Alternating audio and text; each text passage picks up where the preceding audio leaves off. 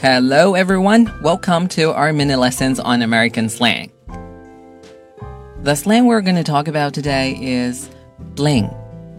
Bling bling，大家都知道是什么声音？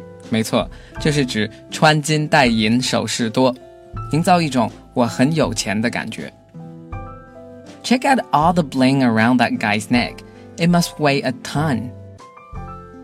你看那男的脖子上的大金链，得有一吨重吧 ？Check out 在口语中就是 take a look 的意思，看一看。这个词大家应该不会陌生，广场舞的大妈都知道 yo yo check now，那是饶舌歌里经常开场用的话。Yo yo check it out。大家可以试一试跳出单词的界限，把这三个词看作一个词，check it out。weigh 是个动词，表示。重达多少？它的名词形式多个 t，weight，重量。比如医生问你你体重多少，一般会说 What's your body weight？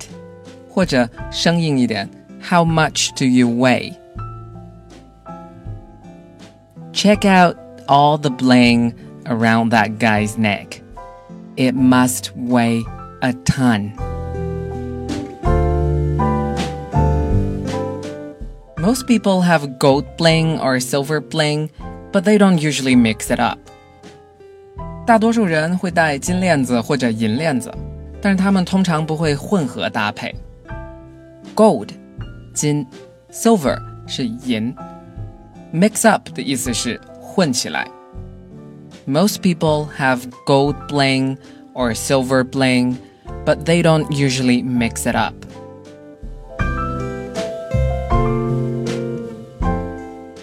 If someone wears a lot of bling, they want to look rich. 如果某人戴很多首饰，他们应该是想要炫富。Wear 是穿戴的意思，除了穿戴衣服、鞋帽，还可以穿戴金银珠宝和眼镜。I started to wear lenses since high school.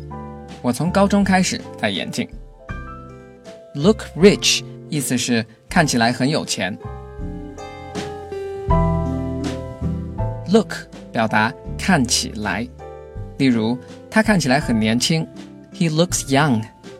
你看起来很赞，You look amazing。你看着有点憔悴，You look tired。要注意的是，look 后面跟着的这个词是形容词。If someone wears a lot of bling, they want to look rich. 今天的句子 Number one。 Check out all the bling around that guy's neck. It must weigh a ton.